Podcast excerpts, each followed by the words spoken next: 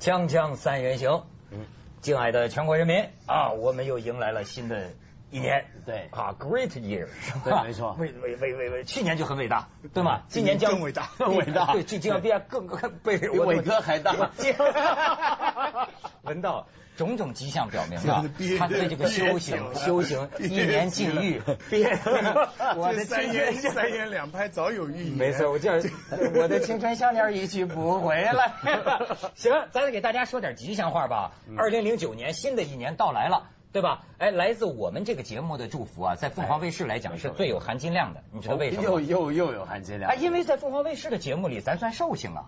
咱这节目都十年、十一年了，对，所以来自我们节目的这个祝贺，那是很有福气的，没错，对吗？来，文道，尤其是高僧啊，A V A V 高僧，A V 高僧，我们祝福所有的观众朋友们呢，今年是呃平平安安啊，幸幸福福，江山静好嘛，对不对？好，江山静好，怎么把胡兰成的词儿说了？说到底还是个小汉奸，来，徐老师，呃，二零零九。世道更新，人心温暖，天长地久。好，好，好，吉祥。最近徐老师的觉悟啊，这是层层的往上升啊，这个让我们感到很欣慰啊。现在这个，那作为我这个电视人呢，哎，我有我电视的手段，给大家这个拜个年。现在咱们导演来。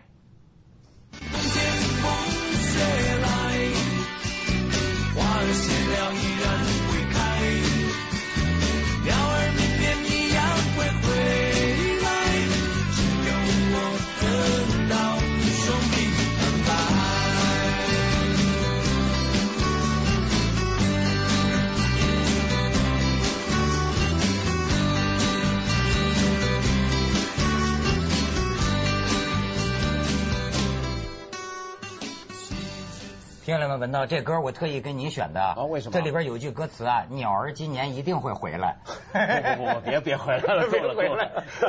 今年这这这是要借一借，对吧？对对。这个去鸟巢看看吧。对啊，鸟儿的问题去鸟巢看看吧。没事没事，要万鸟归巢 是吧？万鸟归巢。其实文道的这个修行啊，我认为对我们全社会都是一个启发。啊？为什么呢？你知道啊，这个修道崇拜万因为你看咱们这个改革开放三十年成就是非常巨大的。但是许多人提到一个问题，就是他相比于之前的那个清教徒的那种压抑，他对人的欲望是一个解放。嗯嗯。然后你这么多年来，你就看，甭管是先富起来的人还是什么人，我觉得包括我自己啊，就逐渐走向欲望大解放的这个道路。但是呢，这东西是有头的，对吗？这东西是有头的，就是说你，比如说你美美国人都看出来了，你贪呐，你贪呐，你要弄啊，弄弄弄，你玩线了吗？不就是？这不是掉井里了吗？你很多人的教训，你看去年，去年说包包包括那个什么全国首富，那不给抓起来了吗？嗯，人家就就就就讲啊，这人呐，你不要太近了，不要做的太绝了。呃，个满足欲望很好，但是你要太过了，好家伙，什么时候是个头啊？对，欲望其实还是身体吧。以前我我最近在在呃想写论文，讲当代文学当中的身体，我就发现。六十年不，今年是四九年到现在不是六十年纪念嘛？当代文学六十年嘛。嗯，我发现前三十年哈，基本上文学里边写人哈，基本上就写脸，然后身体就写一个外面的轮廓。嗯，后三十年就开始往下一点点写了，就是真的写身体。前面就就所以其实你想想，你以前的三十年不是说没有欲望，只是那个欲望转化在别的地方了，批斗啊，工宣队啊。那种斗争会呀，这其实也有欲望，只是转一个方向。后面呢是直接到身体上去发泄。嗯，哎，以前都是晚上都是学习嘛，现在晚上都做脚底按摩嘛。这个这个是这其实都是一种人经历的一种转化掉嘛。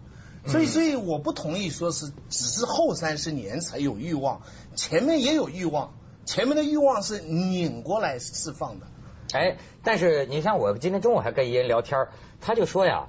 说实际现在啊，这人们选择这个欲望大解放啊，自己也选择了快感减少。嗯，他说，你说现在说你看一什么 AV 女郎，你你你有你有什么快感呢？看真能看睡着了。我跟你说，这是我原来在美国，我有一回他们领我去一酒吧，当然那是资产阶级腐朽的地方啊，钢管舞是这个钢钢钢管舞嘛。说实在的，我看到的是有些美国人的无聊嗯，他自己都不看那个裸体就几个人，一人拿瓶啤酒，大胖子看着像那货车司机，就这样啊，扔个一美元然后那个 AV 女郎过来，咔把腿叉开让他看一下，他他看都不看，就没快感了。你看刚才我跟一个就您这岁数的人在聊，他就会兴致勃勃的还跟我讲啊，当年那个芭蕾舞剧《红色娘子军》，他说当时的这个服装不知道是怎么设计的，你记得吗？就是红女红军设计了个灰色的大裤衩子。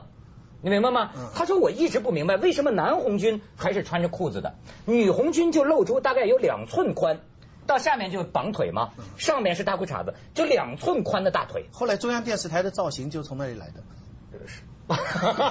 大裤衩子就那个楼，对呀、所以他就说，哎呦，这是怎么设计出来的？后来我讲啊，就是说他是从芭蕾舞来的，因为芭蕾舞是要展露女子的这个大腿的，对，没错。但你要全裹上也不行，所以当时两难之下，他们从这儿就发展出上边穿短裤，下边是绑腿，中间给你露出两寸大腿。就像现在很流行的短裙，下面穿靴子，中哎间他就说那个时候，他就那个那个知青啊，那个那个那两寸快感呐，看了多少次，看了多少次，就是多变态就看那两两寸。那当然，你这从小看 AV 长大的，你不理解我们的苦。我真是不理解。但是我我后来范老师就是来解救这样的问题。对嗯，但是我前几天我看到王安忆写一个讲回忆七十年代啊，嗯我觉得他也写的很逗。他说，呃，他记得呃，他从一个下放的一个地方叫魏庄，他回到他的文工队嘛，回上海，回上海那时候正好毛泽东死了，然后呢就看到他一个老朋友来接他，一个女孩子，说那个女孩子呢就梳着个大辫子，然后穿着校服，然后很伤心难过，低着头。但是王安忆的描写是什么呢？说俗话说得好，要带俏，呃，要要想要笑要想笑，一身笑对，或者是常带这个三分笑。啊啊！他就说：“哎呀，你看他这个穿成这个样子，真是太妩媚了，谁都看得出来，多好啊！” 所以你看那个年代是很变态，就是说你要从一个穿校服的女孩子身上去看出她的风风俏，她的她的韵致。嗯，我觉得这个太扭曲。但是你刚刚说到后面那三十年呢，我觉得我们不是在重，我们不是解放欲望，我觉得其实某种程度讲，我们是放纵而已。嗯放纵跟欲望的解放还不一样。嗯呃，没法。解放，然后转过来变态的释放，这是对，嗯这个放纵是什么意思呢？比如说，呃，像有的人，你看到他在街上大吵大闹，一出手就打人。嗯对，前一阵子你记不记得不是闹了一个事儿嘛？说一个什么地方的一个哪个哪个处长。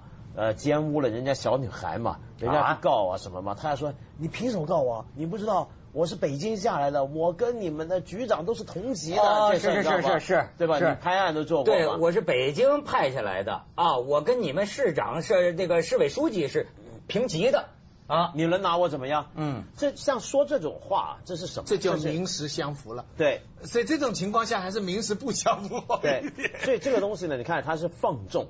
就今天的中国人的最大的一个特点就放纵，权力在手就放纵的用，哎，有欲望放纵的使出来。你看什么东西都放纵。呃，去年网络还有一个那个流行语，你听说过吗？徐老师，叫这咱咱都没听说过这词儿，叫“国家罗汉”，说的是江西抚州呃下边有一个区法院的一个职工，在街头跟人打架斗殴，打的时候他这个口出狂言，说你知道我是谁吗？我法院的，我代表国家罗汉。我出一百万，我打死你这农民！他说这什么叫国家罗汉？国家公务员怎么就说了？原来罗汉呐、是当地的方言，就是地痞流氓。后来人家网友说，哦，这下明白了，国家 流氓就是拿这就是拿国家工资的地痞流氓嘛。这个你看国家罗汉也叫大，我代表国家罗汉打你丫的，这这挺逗。锵锵三人行，广告之后见。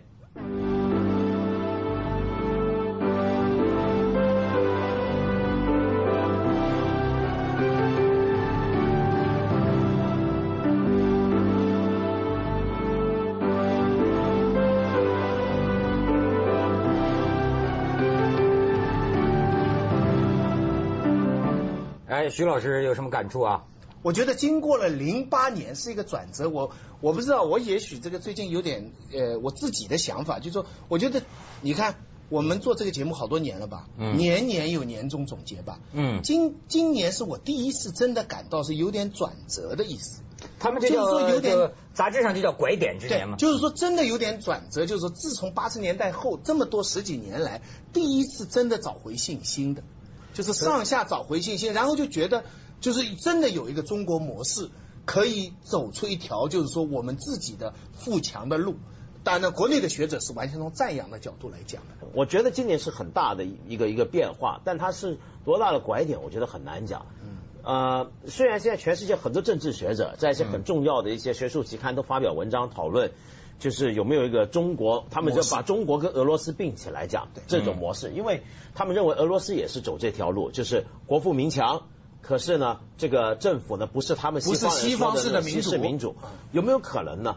我觉得要说是一个模式啊，就是你必须是有一个很系统的一个说法，嗯嗯面面俱圆的都解释到。可是问题是，我觉得为什么不能呢？是因为我们今天走的这个道路啊，真的就像邓小平讲，是一步步摸过来的。其实到现在我们还在摸。你比如说像现在我们的城乡矛盾的问题怎么解决？贪污的问题怎么解决？就是说，你如何可能在没有一个很重要的一个，就比如说现在我们讲叫监督，因为没有监督就会有腐败嘛。你们说这事儿啊，我不懂啊。但是呢，我倒是给你们提供最近两件事儿，让我觉得呃这是好事儿啊，还是坏事儿？就是说呀，陕西现在不是农村嘛，村选选村长嘛。嗯，你知道呃，一个新闻是说陕西一个村官儿选出来，一当选呐，兑现他竞选时候的承诺，给每个村民发两万块钱。这人是一大款嘛，呃就很有钱，每个村民真给两这等于是会选两两两两万块钱，不是选上之后。这也还是就两万块钱。钱。然后呢，你看我这都查的，河南河南一个村委会主任，这人大概本身是个什么什么董事长。哎呦，我觉得我要是他村民，我应该也挺高兴选他的。他当了被选上村委会主任之后，他给全村人盖房子，联排别墅，给全村人盖，是实实在在的，已经花了三千多万了。但是我又有点纳闷，我说这个是什么呢？在在在饭饭饭桌上吃饭啊，尤其是现在快到年关了，一家人吃饭总会有不同的意见，有很鲜明的有两种意见，就是说有一些会认为就是说吃饱饭，我房子房价不跌，或者我买得起房，这个是最重要。因为事实上呢，呃，现实中觉得自己怕不安稳的人呢，会越来越多。因为你从前呢，可能一家人里头有些人就说：“哎呀，我吃饱饭，什么别的事儿我不管。”可是问题是，现在觉得自己这个房子顶不住的人呢，会越来越多。为什么？你比如说想拆迁，嗯从前你记不记得几年前听拆迁啊？你觉得总是好像别的地方的事儿，直到这几年住在北京城里头的人开始，哎呦，拆到我家来了。就你你知道吗？这个感觉是越来越多人很这强烈。这这是我跟你讲，只要赔的钱够，他很多呃人喜欢但是问题就是。会不会出问题？文道，你讲了一个词，就是安稳。我心里现在觉得活着的滋味啊，就是欠安稳。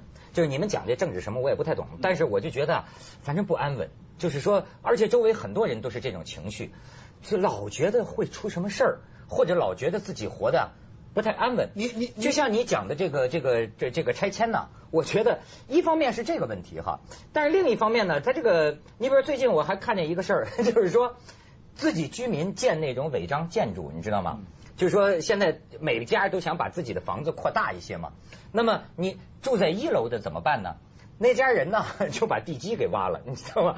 把这个大楼底下的地基给挖空了，挖成他们家的地下室了，把全楼的人都吓坏了。这 把底下把大楼底下挖空了，他他就在那儿住着，然后呢，就在象征意义上就是国企改革，哎，象征意义上我就觉得趁上面的人不知道，下面已经给你挖空了。对，我就觉得很多小事儿啊，社会上的很多小事儿啊，特别有象征意义。你就琢磨吧，它反映很多东西。比如说，最近还有一个特别小的事儿，成都一个银行里头，就是说这个人呐去银行办事儿，但是呢内急，他他想撒尿了。这我有体会啊，中国就是大陆不不少银行这个这不知道厕所在哪儿。好家伙，他就问呐 问呐问问谁都不知道厕所在哪儿，急了，最后再说是在百无聊不是不是不是百无聊赖，是 在在这没有办无可奈何之下，这个人呢站上了银行的垃圾桶，当众嚓嚓 就解下裤子，就在银行垃圾桶里撒尿，结果那个保安上去扭打，这个人呐，当场把保安打伤，把 把保安打伤之后，这这说最最最后弄到那个派出所还是弄到哪儿去了？说你把保安打了，赔赔赔五百块钱嘛，都赔了五百块钱，好，这事儿就完了。但是完了之后呢，到第二天，银行一想，又不对了，又去跟他道歉。说这个我们这儿没有厕所啊，这是我们提供的服务不好，怎么能让您赔钱呢？就又把钱退给他，而且给这个朋友道歉。你就看这个事情从头到尾的这个过程啊，我觉得它就是很有象征意义。咱们接一下广告，锵锵三人行，广告之后见。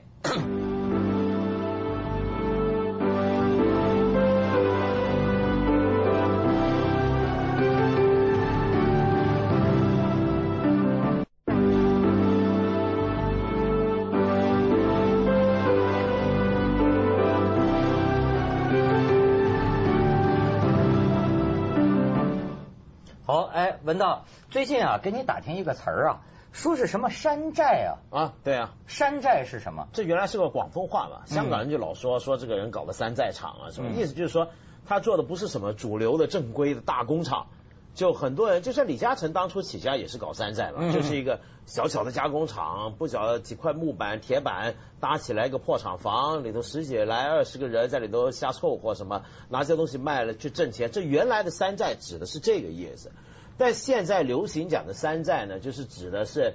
比如说翻版啊，山寨手机啊什么的。山寨手机啊，啊，呃，比如说你有一个艾迪达斯的运动鞋，我就用个艾迪达斯的避孕套，这也算。就是说我是完全抄你的东西，对，但我这还不是你不是说你不完全是盗版，比如说你出球鞋嘛，我出的是套嘛，对不对？但是我别的东西是抄你的。嗯。还有一种呢，就是以前的恶搞、戏仿，也都可以叫山寨。比如说最近闹得热烘烘的那个山寨版春晚。啊，是在筹备中是吧？在筹备中是吗？好像 C A V 嘛，大家伙感觉这个期待的心情 大家期待的心情甚至超过那个正版。那当然，那当然。所以还有一个山寨，就是山寨周杰伦呐，什么就是长得像，人家说了，说这年头这个不求自己出名，自己跟自己长得像的人出名也行。对。没错，所以它是相对于庙堂是一个民间的概念，对不对？对，就是相对于正规的，我是不正规的。嗯，对。这个其实要我看来也还是自信心上升以后才能会出现山寨版春晚。假如它顺利播出的话，嗯嗯。对以前的话，这这不是唱对台戏嘛，对不对？嗯。现在你看没关系，我你这个弄个看，我那边又弄个跟你不一样的。以后会有山寨版三人行，本来我们就山寨，我 们也本来是有过一阵子很多山寨版的，但后来都完蛋了。哎，但是呢，这个多元文化并存嘛，其实这个东西好，就是说你有你的，我有我的，谁也别就说你死我活，是非要把你给灭了，对不对？但你觉得真好吗？我觉得反而问题挺多的。呃，我不是在反对山寨文化，但我看到什么东西，就第一，先不要说很多翻版的东西，这反映出的就是我们的。呃，知识或者是创意贫乏，所以要搞一个什么产品，就不不要自己去设计去什么，干脆偷人家的东西。第二呢，就是我们保护知识产权不足，所以呢，我不会想花时间花资本在一个创作一个什么品牌，我直接拿人家就好，反正我搞得再好，人家也会抄，对不对？第三，我看到的就是这里面有个混淆，就是很多知识分子支持山寨文化，就跟很多人骂精英。是同一种心态，我觉得去年有一个词汇的转变特别有意思，就是精英，精英成了一个骂人的词儿。今天说谁是精英，就在骂人，就大家都想装平民，大家都以平民自居，然后谁精英呢？但其实他们说的话，平民是不听的。对，没错。然后呢，这个精英呢，这个词儿呢，它底下包含的东西，其实可能是互相矛盾的。有的人可能是比如说一些大富人、大老板什么，觉得他垄断了；有些可能是一些腐贪腐官员；有些可能是为老百姓说话的知识分子也算进精英；有些是为权贵说话的知识分子，反正一帮人全打成精英。这个情况就今天我们看山寨一样，我们不能把就是说那种像，比如说像这个山寨版春晚，我觉得很有创意、很好玩，是个调侃。但是我们不能够一窝蜂把所有翻版盗版的山寨产品。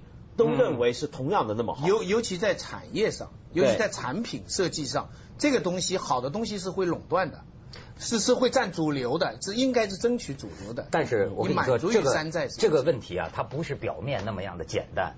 从大学里就开始抄了，这个这个现在整个我们这个从小的这种这种教育，我倒觉得真是觉得是个问题，就是说尊重原创的问题。就是说你这个民族有点什么你自己的东西嘛？啊，你谁能想？我觉得是什么呢？这个山寨的东西啊，太容易了，真的。你比如说说搞搞电视的哈，我我太明白了。从外国抄来一个，你知道了，他不仅是抄来一个幕前的，他幕后的，因为这在外国行之有效啊。其其其该怎么分湖南台这些年就是山寨的。他夸一下原样，这是马上就把你打败了，太容易了。就比你说文道像说的摸着石头过河这种，你这个原创之路是非常难的，因为你自己都不知道未来会怎样。而且呢，这山寨里头还有一个很大的问题在哪呢？就是你搞这种山寨文化的东西，搞这个山寨版什么的，它让我看到就是。我们大家都很喜欢去调侃或戏仿某种主流文化，嗯，比如说像像这个呃春晚，这说明什么？就今天我们这个主流大叙事还是非常垄断、非常载有载质性，所以大家才会以他为对象去逗逗他、弄弄他，想去颠覆他，还处在这个斗争阶段，还处在这个阶段，所以二零零九需要更进一步。